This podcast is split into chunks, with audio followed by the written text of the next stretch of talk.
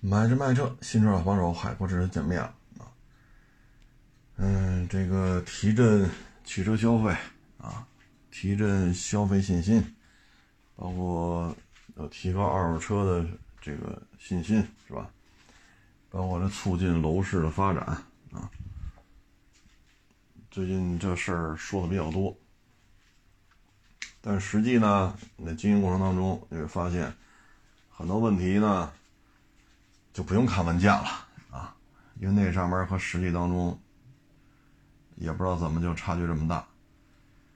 你比如说某二手车市场啊，现在要不干了啊，那不干了呢？因为已经推行电子标了，这些车都上电子标了。好，不干了，不干了怎么解决？你们商户不是走吗？走行，把电子标给我退了。那等于你还得再找指标去，你说手里就俩车、仨车，那还行，租几个标，把电子标过在这个租的标上，车就能开走了。因为电子标车不让动啊，上不了路。那好，这是车少的行，像有的呢十好几辆，有的呢二三十辆，有的七八十辆，有的上百辆，你上哪弄这些标去？这就没人管了，那是你的事儿。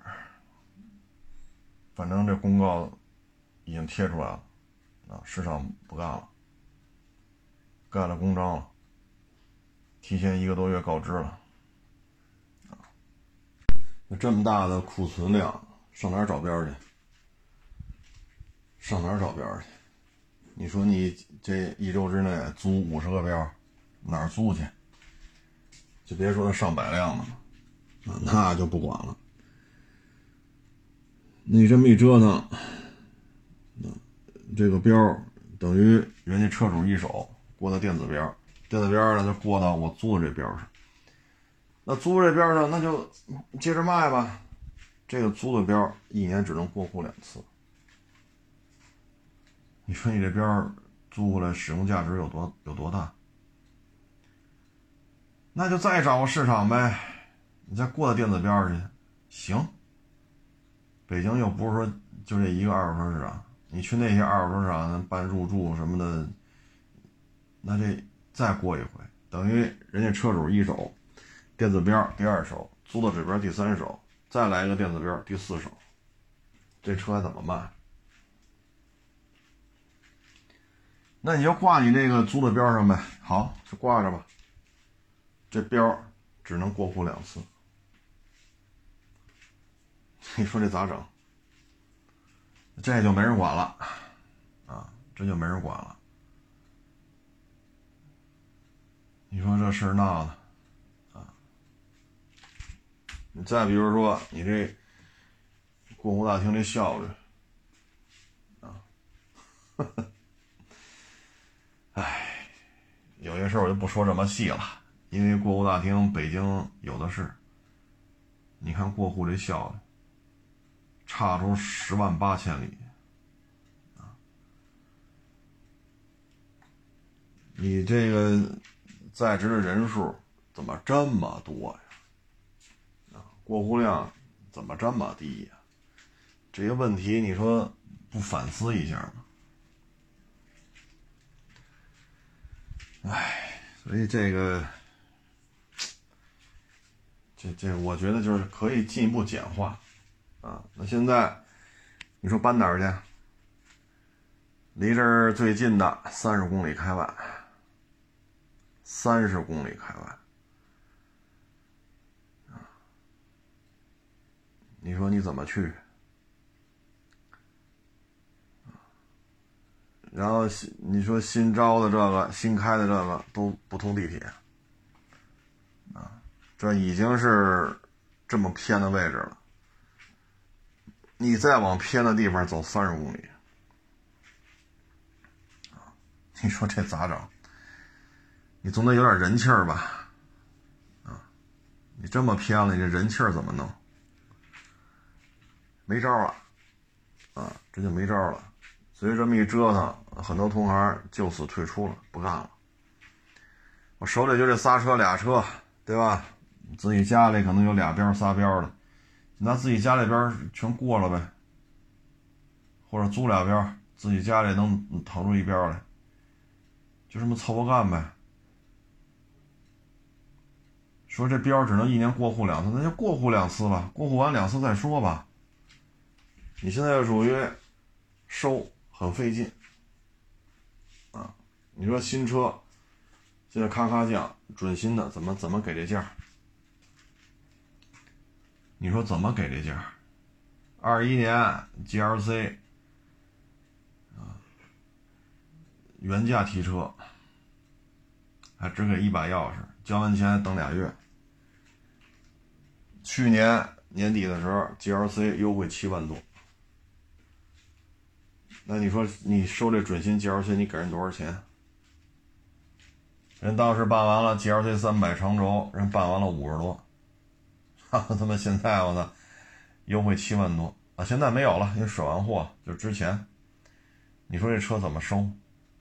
人家车主接受不了，一购置税加这七万五的优惠，这就过十万了。五十多万的车，就这就这点事儿，就得奔着十一万，就连购置税带这七万五，加一块就得减十一万。减十一万，你二一年的车，二二年卖，你作为几十万的车，你不得掉个小几万吗？等于嘁哩喀喳一弄，就这车它的包牌价和那和你现在这残值十几万，人接受不了。你说弄点老车，你老车北京内部没人要了，你说弄个零八年的这个三零七，是吧？零七年的帕萨特，啊，一零年的老马六。你说这车你卖谁？你说卖谁？北京内部流通已经很困难了，你只能批。你批能挣多少钱？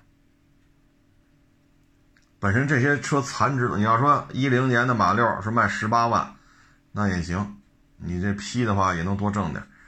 问题是一零年的马六它卖得了十八万吗？所以你这批能挣多少？三百。五百，你过户费得多少钱呢？啊，所以你太老的车你也不敢弄。像我们同行有收那老车，啊，当年百十来万的，十好几年了，零几年的车，好一卖卖一年半，卖了一年半才卖出去。你说这车还挣钱吗？那还租的指标，指标用一年半多少钱？那么大排量，我操，车船税得多少钱？还得去验车去，然后再加上摊位费，然后这么老的车，你还得时不时出去跑跑去，一跑就得加油，这家伙这这耗油量，整整卖了一年半，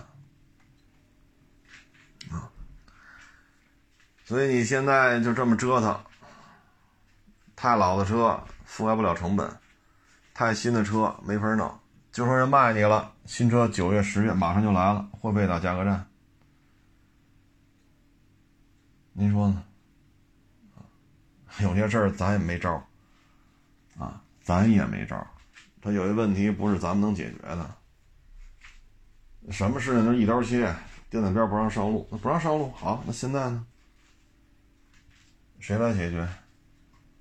啊，包括有些车只有跑到七八十。你才能试出这车是有问题的。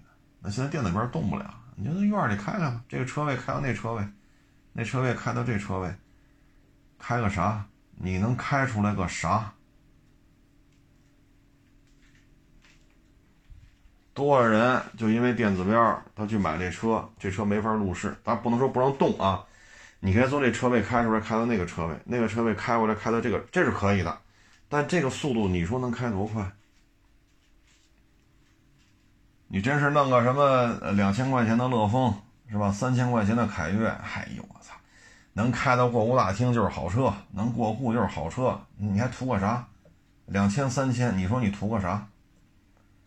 对吧？能过户，证明手续没问题，能开就行了。但是有些车不是这样，多少纠纷都因为这个而起，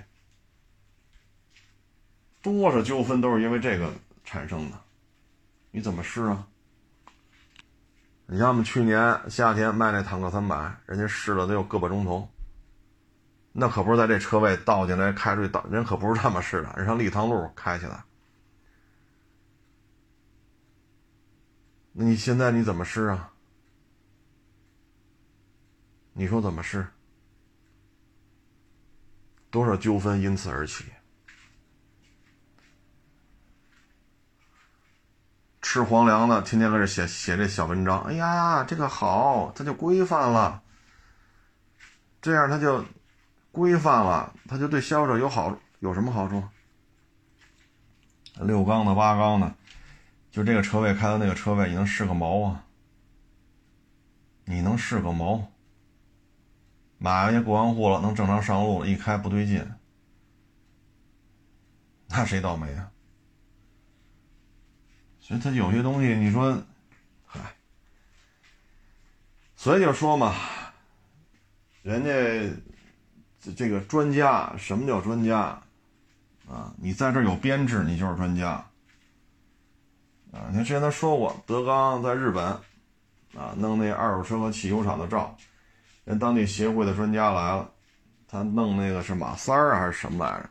气缸、凸轮轴、正时链条全给拆了，然后重新配正时。你说靠边，西服一脱，那衬衫的袖子往上一挽，我给你弄，太慢了，你这啪一弄，没问题，倍儿利索。人家那是专家，你看咱们这个有编制、有待遇，收车干不了，卖车干不了，验车卖不了。验验车的活也也干不了。你看这这天天写小作文，规范呀、透明啊，有利于健康发展。现在健康发展体现在哪儿？这车你怎么试？你告诉我，一八缸车从这车位开到那车位，那车位开到这车位，你告诉我能试出个毛来？引发了这些纠纷，那。那就不是我们造成的，不是我不让你试，是这车动不了。你要动也行，这车位那车位那车位到这车位就这么开吧。你怎么开？啊，你说你怎么开？啊，所以，嗨，掏这么多小夹板，对吧？然后包括这过户本身这政策来回变。三天两头的变，一会儿要这么着，一会儿要那么着，你到底是怎么才能过这户？有没有一定之规？上个月跟这个月不一样，月初跟月底不一样，弄得我们也是晕头转向，根本就不清楚。你按照上，比如说按照这个七月份准备的过户这些东西，你现在去过户过不了，又变了。唉，这些头疼事谁去解决？那不还是我们吗？那不还是我们吗？哈哈哈哈哎，把我之前，对吧？我这儿那是一几年的事儿，我这儿来了一老前辈，好家伙，级别可高了。零八年奥运会的时候是立过战功的，啊，级别很高。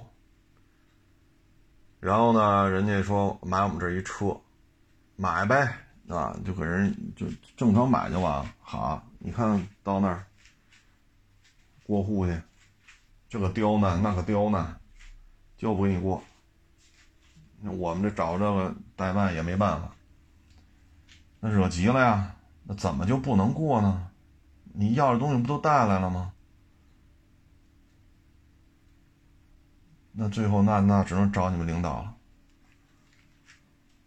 啪一推门，一辆证件，怎么不能过呀？什么原因？把这证件压这儿吧。到底有没有问题？好，一看这级别，啪一站起来，咔一敬礼，没问题。那能过吗？能过。那你让我说什么好？回来我跟这老前老前辈聊，我说这也就是您，啊，真要我们，我们哪敢呀？啊，他说这事怎么能这么复杂呀？我说我们也没办法呀。我们也没办法。然后这就给过了，啊，沏茶倒水这个那个，那是老前辈，啊，在他们这系统里级别可高了，立过战功，啊，零八年奥运会的时候就不是一般人物了。有些事儿，你说我们怎么说呀？你天天提振信心，提提振信心，这信心怎么提振？我们拿这文件，我们拿拿这文件出去贴脑门上，能摆平什么事儿？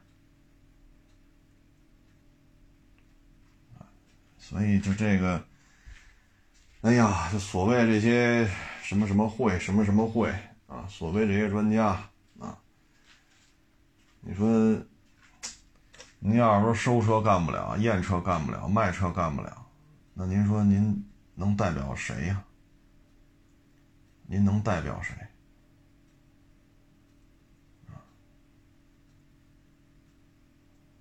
说这儿去讲个课，那这一次给五位数，那那那我我我们得去，对吧？我们这个站得高看得远啊，我们掌握这个行业这个变化，我们有资格去，那你讲去吧。操！哎，所以有些有些事儿啊，真是。我也不知道说什么好了，啊！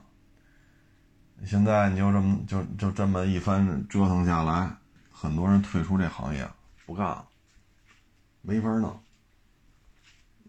本身现在经营压力就很大，收不着车，各种成本都在发生，收着车了会不会亏，会不会赔，会不会砸手里？然后你现在弄的这些这个那个，你让我们说什么好？你让我们说什么好？哎，所以这个啊，对，昨天前天还有还有那网友给我发私信呢，招学徒，我操，还招学徒呢。现在活下去，其实已经跟你会不会用气门仪没什么关系了。啊已经没什么关系了，这能不能活下去？你说，这这里边有些事儿他是不能说的呀，啊，说出来可能这节目就没了。但实际上很多问题，想法都是好的，执行层面就对不上。你说我们能怎么着？啊，我们也比较无奈，啊，我们也比较无奈。我再给你举个例子，你比如说家里人有人去世了，他名下有一标，标上有一车，这不得继承吗？对吧？是子女继承啊，还是夫妻继承？他得，他不合法继承吗？那你就办去吧。这些事儿三天五天根本办不完。那你说了，我得找一规章制度，我要求了解我这件事情什么时间得给我办完，几个工作日？不好意思，没有。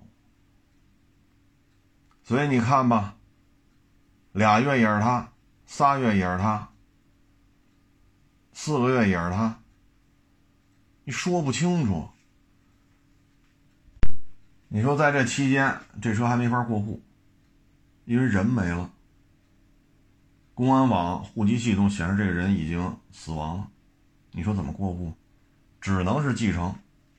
那继承要么夫妻，要么子女。就跟我们车贩子没关系，人来卖来了，这车好，怎么收？好，我给你钱了，是摆这儿吧？俩月也是他，仨月也是他，什么时候能过户不知道，我怎么收这车？就现在这行情波动，俩仨月之后，哎呦我去，这车，这这车什么价啊？这就跟我这放着，那我们也不敢收啊。那你这事有规章制度吗？你说死亡证明开了，公证处回来了。手续都齐了，就这段流程到到这个孩子也好，是夫妻也好，这个继承也好，两三个月呀，你就没有个规章制度吗？说几个工作日内必须办结，没有，没有这事儿哪儿不合理啊？你觉着哪儿不合理啊？合理和不合理得有参照物吧？那现在没有几个工作日必须办完的这个这个这个规章制度，那哪儿就合理了，哪儿就不合理了？那你就办吧。你看现在这种今年这车市，就这个价格这个调，对吧？你像二月份找我们来那车，二月份要卖了，得多少钱？五月份再卖，这又多少钱？这差价可就大了。那这损失谁承担？你说这损失谁承担？那这事儿他就不能有个规章制度吗？说十五工作日，对吧？你说人家病死在医院了，医院出了死亡证明，死亡证明销户口了，然后公证也办完了，你去去办这过户，这流程不就办完了吗？那你等着吧，俩月也是他，仨月也是他。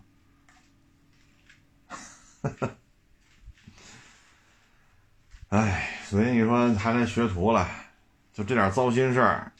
你说您这对二手车啥也不了解，你来了哪个你哪个你能接受？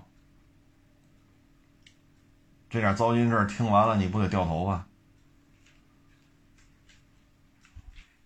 无法弄，啊，无法弄。所以这个行业就是混，现在只能是混，啊，你想什么宏图之志啊？哎呀，我们也没什么宏图之志了，能维持就是胜利啊！就这么动荡，就这么折腾，你说你这咋整啊？你说这咋整啊？现在这次市场一关，多少商户蒙受了很多的损失，对吧？有些人找下家搬走了，有些人退出了。有些人把手里的仨车俩车开回自己家小区去了，反正小区也不收停车费，就跟家摆着卖吧。有一天算一天吧。那这些人都认识，啊，都认识，当年也都是非常非常热爱这个行业。那现在这么折腾来折腾去，想热爱都没有，呵呵，都够不上边了，现在都。说给你找下家，没人管，爱哪爱哪干哪干去。明确告诉你啊，几月几号这就关了，爱干不干，跟我们有什么关系？是不是？人家这管事儿的都是有编制的。哎，所以你说这话，你说怎么怎么怎么聊啊？就您这还来学徒了？很多问题，真的，就这种非标产业呀，可以说，嗯，他需要的是泡在车市里的人来进行管理，而不是天天领着俸禄的人，对吧？因为我关系好，哎，我说话嘴甜，我会拍，我会捧，我会察言观色，哎，嘣儿，给我弄到什么什么会去，给我弄个编制。给我弄到什么什么会去，给我弄个岗位，哪个月发工资，然后咔就就各种一顿输出。您这输出结合实际吗？那最终意见的形成就是这这个这个渠道，而这个渠道呢，收车不会，卖车不会，验车不会。那你说，反正这种这种事情挺多的。这种事情挺多的，嗯，说什么好呢？呵呵，这东西反正只能说就是混呗，啊，只能是混，因为大的形势就这样，啊，包括咱开篇说这个车要提振信心，还有这房，刚发了这么多文件，对吧？要什么认房认贷，还是认房不认贷，还是认贷不认房，是吧？啊，酌情考虑，呃，就是以过去这种高利率的时候，房贷的能不能降一点？就存量房贷利率能不能降一点？你看，香港那大佬七折开始抛售房产，七折抛售。就前两天说那个，是吧？穿的美滋滋的，要身材要相貌都挺好，那小姑娘也做房产博主。哎呀，北京的房产怎么着也得涨个百分之三十到五十，赶紧买呀！我勒个去，半年到一年，北京房产涨百分之五十，这话真敢说。望京，咱就说十十万一平吧，呃，半呃，那就是明年春节就十五了，疯了吧？说西二旗，咱就说十万一平，好，明年春节，明年开春就十五了，疯了吧？这都是。你再看这香港这大佬干房地产的，七折抛售，你九折也行啊，本身香港房价也不低，不行，七折。所以现在整个这形势。你包括地产股，地产股的股价现在基本上都是绿的，为什么呢？拿扇子扇来的是风，扇来的不是钱。风声有了，雷噼里啪啦也打了，钱啊，或者说打完雷了，雨点在哪儿？所以你看，现在地产股全是绿的，全是绿的。啊唉，所以这个提振信心呀，只能说是慢慢来。这种信心现在要提振非常难的，非常难。你比如摩托车，都降成什么样了？宝马 R 幺八，一点八排量的双缸大摩托，当然了，它不是那种并列，它是对置啊，水平对置，全机手发动机。但这排量在这儿呢，十一万八。好家伙，这正经八百公升级啊！这车当年上市的时候二十四万九吧，好像是低配啊。现在十一万八，还是一千八百 cc，它实际排量好像一千八百零三，还是一百，还是幺八零五啊？反正一千八百毫升啊，就这么大排量，十一万八。那会儿二十四万九低配，就刚上市那会儿，高配好像二十七万九还是二十八万九来，这不是腰斩是什么呀？所以这就是，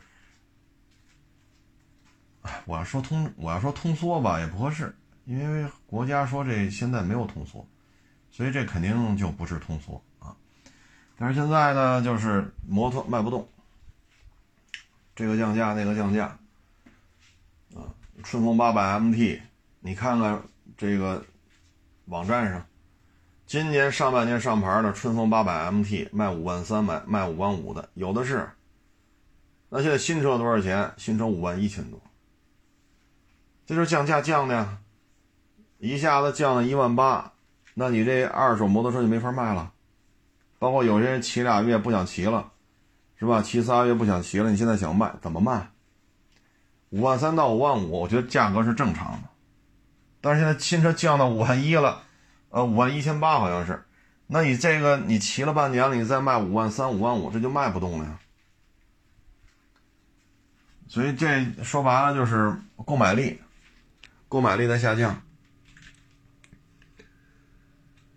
购买力在下降，那没有办法啊。所以二手车呢，现在这成交量。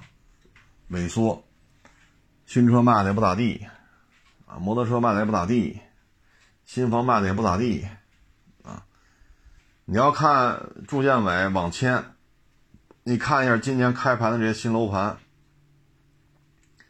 你能卖到就是网签啊，能到百分之五十的就算不错了，说超过百分之五十那很厉害了，很多楼盘一开盘。说卖仨月了，卖四个月了，百分之五十都做不到，这是北京现在的新房市场。你说每年北京啊都会有那么一两个神盘，啊，当天开盘当天没有，但每年也就这么一两个，剩下的都很难卖，很难卖，啊，所以说提振信心啊，这现在就是从几个大的方面啊，几个大的方面去解决啊。你比如说这个外贸出口，劳动密集型的现在外贸出口是受到一些阻碍的，技术密集型的卖的还都可以啊。你现在房地产土地财政这事儿已经一个历史阶段已经过去了，你再去说，哎，怎么说呢？过去限价限购是为了防止房子的价格过快上涨，现在限购，我个人认为是防止房价快速下滑。啊，现在限购是为了这个。当然，这这是绝大部分城市啊。北京是有北京的特例的，就是说绝大部分城市现在还限购，是保护你房价别掉的太厉害，完全相反啊！啊，国内的大基建，高铁修的差不多了，机场也修的差不多了，很多主机厂这个产能都过剩，你像北京现代好几个工厂关了的、卖了的，所以这里边这点事儿。怎么说呢？啊，这个提振信心的过程啊，需要一个时间，需要一个周期，啊，需要一个时间，需要一个周期，啊，这个这个过程是比较漫长的。你说下个月是不是就好了呀？我觉得够呛，啊，我觉得够呛，因为现在已经大家对于新车降价已经没有什么感觉了。你说上汽大众 SUV 全系下调，说那途观 L 降多少来？降两万是降多少？你看有谁关注吗？领跑又降了万把块钱，谁关注啊？哪吒降了两三万，谁关注啊？是不是？上个月汉兰达一个两万，一个两万五，关降，有谁关注吗？该卖啥样还是啥样。啊所以提振信心啊，需要一个过程，啊，不是说拿两份文件这事就摆摆得平的，啊，不是这么简单。说到这宝马，想起来了，宝马那个四百那大踏板，原来不是大几万块钱吗，加购置税加保险，买个头盔就差不多就得十万，现在说是四万九千九，哈雷是全系。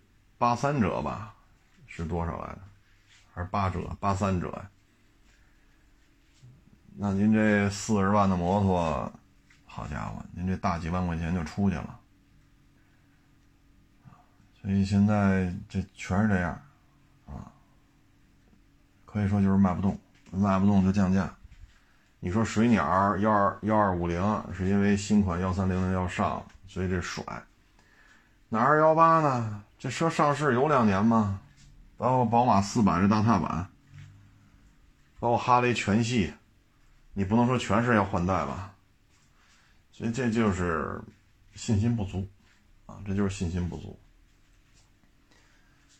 你包括现在北电、中戏，你像现在这个学生录取的比例相当的低，比你考九八五、二幺幺还费劲。考进去之后，说二十个人、三十个人一个班，是吧？千里挑一，不是千里挑一，万里挑一了啊！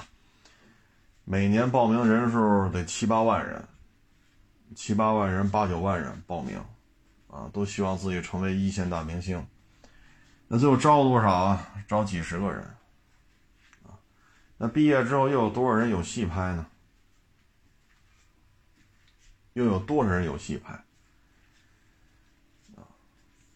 包括咱之前的《狂飙》那男主角那没干这行之前，九十年代末吧，就月入两万，那绝对的高薪呐。放到今儿，月薪两万也不算低，非得学表演，那最后呢，很困难，很困难，吃喝都成问题，吃喝都成问题，唉。所以啊，这个孩子呀，还是找一份有工作的这个学去上，啊，像原来咱就说嘛，地铁技校，包括北京一些国有、北京市属国企的一些系统的这个系统所办的这些职高啊、中专呀，或者五年那种什么二加三出来算大专还是算本科，就这种东西，那出来最起码有工作啊，最起码也能去国企啊，否则的话，对于年轻人来讲，这么跌宕起伏的这种变化，很多年轻人他受不了。因为现在二十来岁这年轻一代，他们是九十年代末还是本世纪初啊？他们出生的时候，他们所看到的就是干什么都挣钱啊。今儿这行值一百，明年就值二百，后年值三百，然后咔咔咔咔咔咔，互联网的突飞猛进，房地产的突飞猛进，汽车的突飞猛进，啊，个人财富的这种滚着雪球的往上涨，然后现在发现了。工作这么费劲，收入越来越低，所以这些年轻一代因为不是那种摔打出来的，所以他们一旦步入社会，他有些时候他是接受不了的，啊，特别是家里条件还可以的，对吧？说好不好，说差不差的，吃喝不愁的，啊，再有一套房子或者有两套房子。啊所以我觉得现在就是一些虚无缥缈的东西啊，少来少学，还是学点出来就能有活干的，啊，包括前两天是听谁说，也是一熟人，人家里孩子修飞机、地勤，啊，干那个，啊，有去地铁的，有出来是那个，呃，就是一些北京市属国企的一些系统类。这个系统、这个行业自己办的这些中专呀、什么什么二加三呀之类的，出来就有工作，这些都是目前看是比较明智吧，啊，因为下行从一九年就开始了，一九年夏天就卖不动了，现在是二三年夏天，这已经是四年了，下行都需要四年，上行呢至少也需要四年。而现在下行没说到谷底啊，所以未来两三年可能有可能啊，说下半年就筑底了，那未来两三年还是爬升啊。你恢复到一八年、一九年那种水平，可能还得需要三四年啊。假如说下半年筑底回升，各个行业就突然就开始大爆发、大增长啊，那也得需要两三年的时间呢。啊才能恢复到一九年那个状态，所以 这么一说吧，可能这一期就偏负面了。但实际上，生活当中你遇到这些事情都是这样，都是这样啊。否则的话，那都是风调雨顺、国泰民安，是吧？天天发财，天天挣钱，那这个社会不是现在这种状态。那现在就是各个行业挣钱都比较困难。嗯，车市这圈呢，说您家里有钱，您愿意干啊，不拦着。但是现在二手车这个确实不太理想，啊，不太理想。嗯，跟这市场拆不拆没关系，就说过去这三年半，啊，由于经济压力越来越大，经营越来越困难，所以呢，我们会发现诉讼越来越多，啊，出现纠纷越来越多，啊，甚至于有些时候就得。是吧？什么白的进去，什么红的出来，他有时候就得这样。今天还有网友找我聊这事儿，我说这个，哎，第三方检测现在盈利很困难，很困难。你愿意学你就学去，啊，你愿意学学去。现在招学员都很困难，为什么呢？你说我花，比如说一万一千八，我跟你学三十天，我能挣着钱吗？那我要送外卖去，送送那个闪送去，我这一万一千八，我可以花七八千，但二手摩托就更便宜了。比如买个幺二五小踏板，说七八千能不能买一新的？能，绝对能。买完了剩下点钱，我就跑外卖去，对吧？买个头盔，跑去。我送十份外十份外卖，我就挣几十块钱；我送几十份，我就能挣上百，这实打实的呀。实打实的能挣钱，我给你花一万一千八，给你这学三十天，我能挣着钱吗？所以招生都很困难。啊，到后来就是所谓的 VIP 一对一服务了，因为一个月只招来这一个。再后来这都不行了，改十五天，那学费减半啊，十五天也凑不齐一个班了，那干脆 VIP 一对一吧。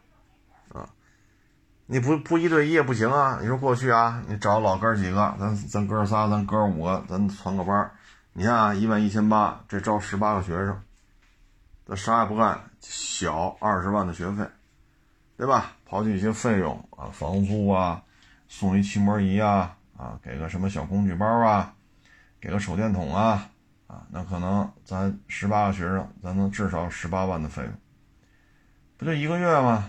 对吧？那哥几个分吧，那还都挺高兴的。那现在就招了一个，就招了俩，你还哥仨、哥五教，都不够分钱的，那只能一对一。三十天不行，改十五天；十五天不行，改七天。我说你要学，哎呀，怎么说呢？这个行业现在属于极度的煎熬期。你现在进来学，可能看到的都是一些很不景气的状态。很不景气的状态，所以我说你有这功夫，你还不如干点别的呢，啊，不如干点别的。这个行业将来肯定是有发展的，但是现在不是一个太好的时时间节点，啊，现在因为为了生存，所以彼此之间一些，是吧？所谓的江湖道义，通通玩蛋去，有些玩法就，像你这个也没干过。你去看这些玩法，你看完了你也觉着接受不了，啊，所以现在也不是不是学的好机会，学点别的吧，啊，学点别的吧。你你觉得合适一对一，那你就去呗。他之所以一对一，就是这个原因，那你就去呗。也就是说，从你交学费开始，你会发现这个行业就是在萧条。从你交学费那一那一刻，你会发现这个行业就是极度萧条，亏钱的多，挣钱的少。你说您这敲门砖是不是 给自己也没留下什么好印象啊？然后你在市场里一转啊，这家赔那家赔。像您这样去去去上班去，您又啥也不懂，就学这三十天，很多市场里这些，对吧？面上的桌面上面、桌面下边，你也弄不明白，去了再被老板或者一大伙计骂来骂去的，你能接受吗？嗯，说这么多降价的啊，它也有涨价的。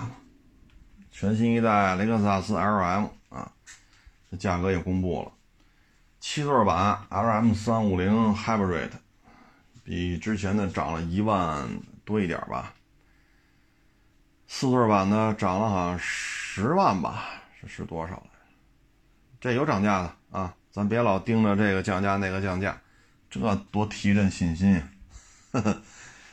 它这个呢有 2.4T，所以动力性能肯定要比这个2.5四缸自吸要好很多啊。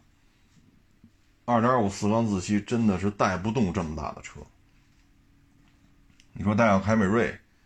带个 RAV4，我觉得 OK。可能雷克萨斯觉得自己没有对手吧，因为奔驰 MPV 就是威霆、维亚诺。呃，不对，现在叫威霆 V260 啊，没有维亚诺了。奥迪呢玩不了，宝马呢也玩不了，劳斯莱斯、宾利也没有，是吧？至于说别克 GL8 呢，它也卖不到上百万呢。啊，GL8 再卖也卖不到这价钱。还有谁，是吧？腾势 D9 你能卖一百多吗？愿意花一百多买这种车的人，他会瞧一眼腾势 D9 吗？瞧一眼都算输，这不是一个圈层啊。就好比你跟他说，你买途锐吧，你买途锐吧，你别买天悦了，途锐就挺好的，便宜，多有多实惠，优惠力度这么，人家买天悦要听你说，看这一眼途锐就算人家输，是不是这道理？人买天悦就是买天悦，人不会去看途锐，这不是一回事吗？一个道理。所以只能说，你觉得买腾势 D9 比买 LM 三百强，那只能是你的感受你不代表那个消费群体的感受，因为您的预算就这三四十、四十多，人家预算是一百多，所以大家不是一个圈层，哈哈。就好比说，是吧？你这个我觉得天通苑买个一百平米的挺好，你就你你就觉着比这个万柳书院那个一百多平好，比那强。人家那儿一百多平的人，二十万一平，人觉得就挺好的，人家不会去你那儿说，说天通苑四百多万买个一百平，不会的。所以他可能觉得自己没有对手吧，觉得自己挺牛的。你说塞纳、埃尔法、威尔法，这不都是丰田家的产品吗？对吧？所以他觉得自己挺 OK 的。塞纳三十到四十，啊，威尔法、埃尔法呢就是。八十九十就这一块一百一十多吧，大概是一百一十几来着啊，再往上这就是 L M。那现在呢，四十到八十之间，这是个市场空白。可是这个市场空白，别人也不好玩啊，也不好玩嗯，你说别克 GL 八干到七十，那还有人要吗？七十万的 GL 八，哈哈。哎呀，这是不是价有点忒高了呀？你说腾势卖到七十多，这也够呛啊！啊，这也够呛。所以这个市场空白，现在也不知道谁去占领。德国人呢玩不转，美国人呢咱们这边又不认。你看日本的呢，尼桑现在又指挥中枢。那他的指挥中枢出现了很多混乱，所以他也顾不上。本田呢，美国奥德赛就说弄进来是吧？就说上 2.0T 了，不用3.5了，他也卖不到七八十啊。这说平行进口才四十多，你说怎么能卖到七八十呢？所以市场空白。这个空白现在丰田不去干去，别人好像也没啥招啊，也没啥招那现在他愿意加价，那就加呗。反正丰田觉得自己挺牛逼的，那咱也管不了啊。富豪们呢，还是有这个消费需求的啊，因为有些阶层，说阶层的这种难以跨越，其实这车就是。我给大家举个例子啊，咱就不说阿尔法了，就说那个大哈雷，是吧？大家说组团出去玩去，咱这个费了半天劲，买了个三手哈雷八八三。啊很便宜吧？啊，很便宜，也骑了好几年了，还三手户，很便宜。哎，终于我也骑上哈雷了。人家呢，什么大道滑翔啊，啊，什么公路大师，这这那的，啊，包括刚才说这个什么大金翼，是吧？人这些车玩呗，一骑出去到哪儿哪儿啊，比如说奔西还是奔南啊，还是奔东北，骑吧，骑到之后人订房。五星级酒店总统套，人这个什么公路大师啊，大华翔啊，包括那个本田大金翼，人家总统套一人一间，你怎么玩？你这地图还找呢？如家呀，七天呐，这有一百五的就不住那二百的，所以他有些时候这个车也是阶级划分的一个要素。啊所以你老说买腾势 D 九不香吗？那你这个消费就是三四十万的消费，你跟那一百多万买个车的不是一圈层，所以你只能认为这事儿你干了就合适，人家认为买那个人家觉着合适，就是超出认知的钱咱挣不着，同样超出认知的钱咱也花不了，这是一回事，相辅相成。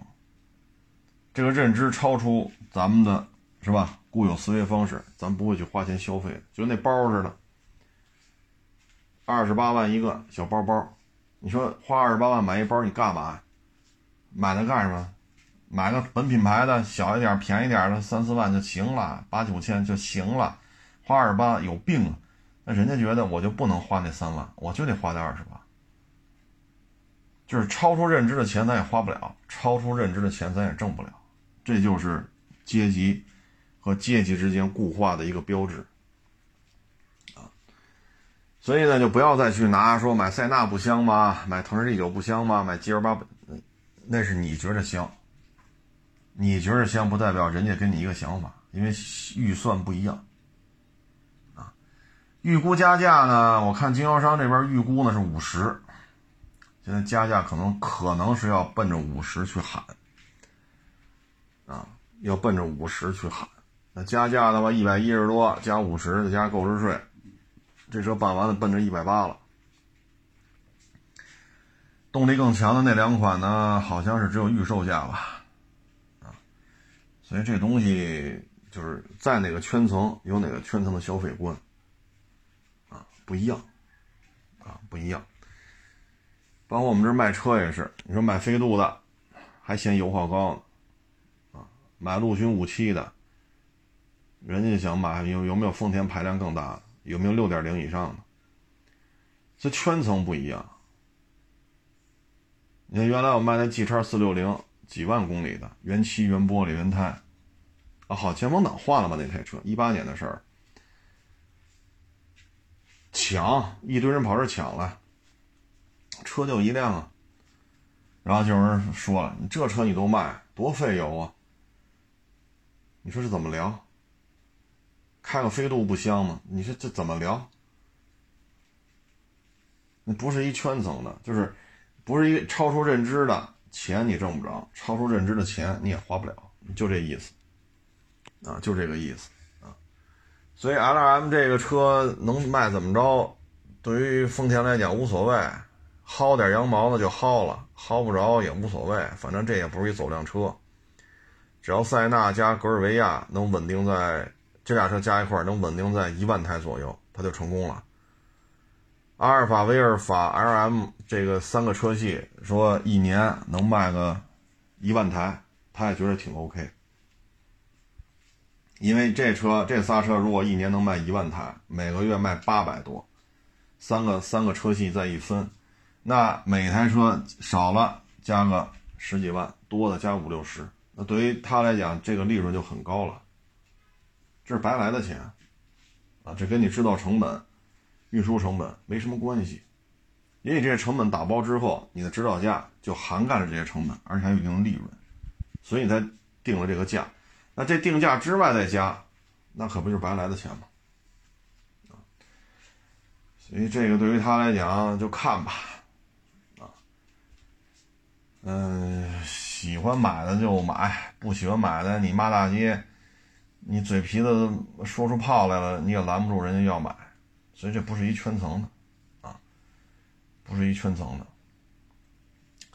至于说坦克三百呢，今天发了条微博啊，坦克三百的重量呢比普拉多三点五全时四驱的还要重，啊，这个我看好多人跑这说了，重是有道理的，这个道理那个道理。嗨这个事儿怎么说呢？我们看一下 q 机摩托。q 机摩托呢，原来我们一直说的祖传贯铅，因为它摩托车很重。那经过这么多年吧，啊，你黄龙六百在国内生产时间应该超过十年了。经过这么多年，我们会发现，现在有些企业在减重方面终于找着门道了。你比如说凯越，凯越八百的重量和春风八百的重量不一样，不一样啊。这就是现在开始玩明白了，知道怎么减重了。这是用了十年以上，啊，就是那个从那个黄龙六百开始啊，黄龙黄龙六百好像一三年的吧，哎，一二年记不住了，反正大概得有十年了啊。到现在我们才对这种中等排量的车减重才找到一些窍门，这是需要经验积累的，需要经验积累。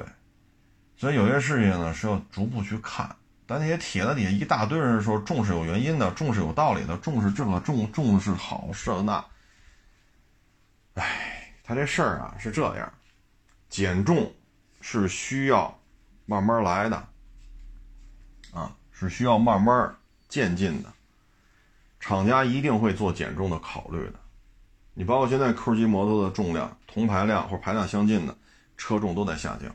这是最近这两三年，中大排量发动机越做越多，车型越做越多，这才逐渐逐渐找到一些窍门。像凯越，从黄河二五零，那都多少年前的事儿了，一五年的事儿吧，到现在二三年了，这也有九年了，这才把减重的事儿做出一些成绩来。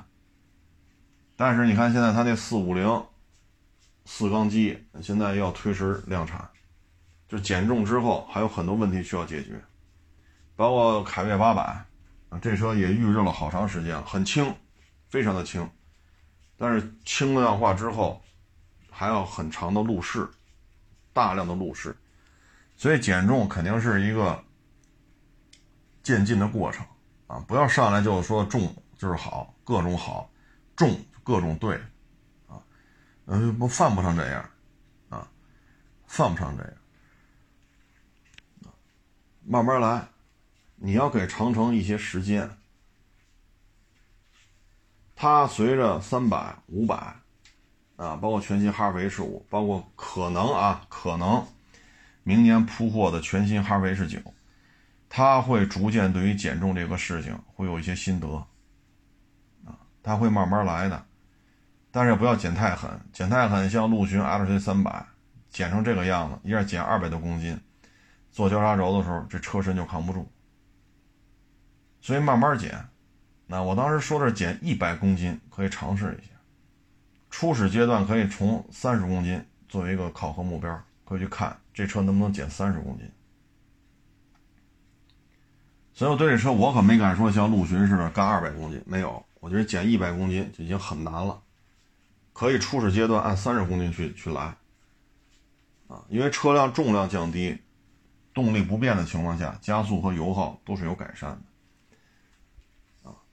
走一步看一步吧。我看好长城在硬派越野车和皮卡这个圈子里的发展，我看好，我也支持。减重需要慢慢来，啊，就像咱们坐这摩托车似的。现在你看，钱江的车减重这方面是有一些进步的，凯越的车减重是减到极致了。但是，对于像硬派拉力车来讲，你减重减到这种程度，你这长年累月的跑颠簸路段。你的这些车架子，对吧？能不能扛得住？这还有待于时间的观察。但它减重重量降下这事儿本身它是做对了。凯越八百的净重比那个豪爵 DL 二五零还要轻，那是二五零双缸，这是八百双缸，啊，所以有进步，但是就要付出代价。这个过程对于长城来讲吧，需要渐进，啊，需要渐进，不要太冒进。不要太冒进，像陆巡三百是因为减重二百多，现在是车壳，整个车壳在交叉轴之后就有点不良反应，啊，嗨，走一步说一步吧，啊，但是总体我还是比较看好长城在硬派越野车和皮卡圈子里的这个潜力的，啊，这我还是比较看好的，因为现在也捋顺了，对吧？这个指挥的这种思维方式，啊，指挥中枢也捋顺了。我觉得就正常节奏去走就可以了，行了，不多聊了啊。现在气温是低了点，这两天湿度下来了，气温也不高。我觉得这两天北京还好，有点立秋的意思了啊，因为马上就立秋了嘛，啊，嗯，现在主要就是灾后重建吧，啊，我听门头沟这边的朋友聊啊，门头沟现在基本上。基本上双汇环岛周边吧，这个几公里啊，基本都清理干净了。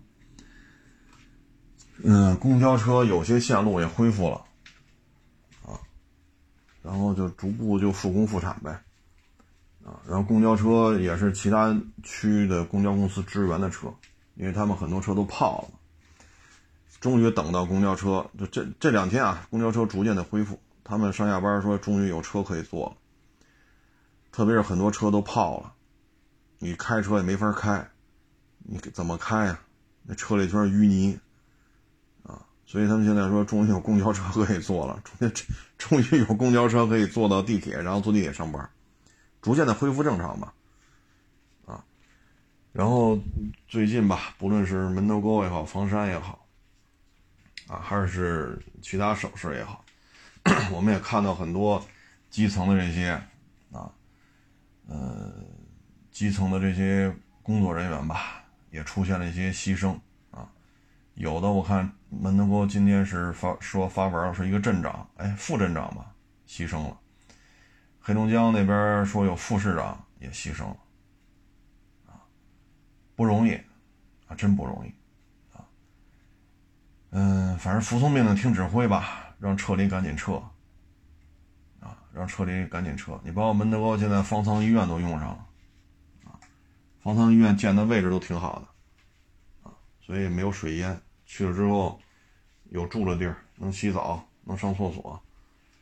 对吧？政府救济应急办的，给你送点吃的来，面包啊、方便面呀、火腿肠啊，然后逐渐就开始送上热菜热饭了，这都挺好的，啊，哎，就是这些工作人员也是不容易。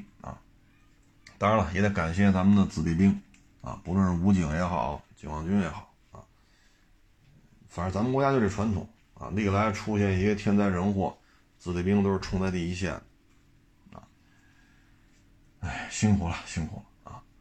行了，不多聊了啊！谢谢大家支持，谢谢捧场，欢迎关注新浪微博“海阔试车手”。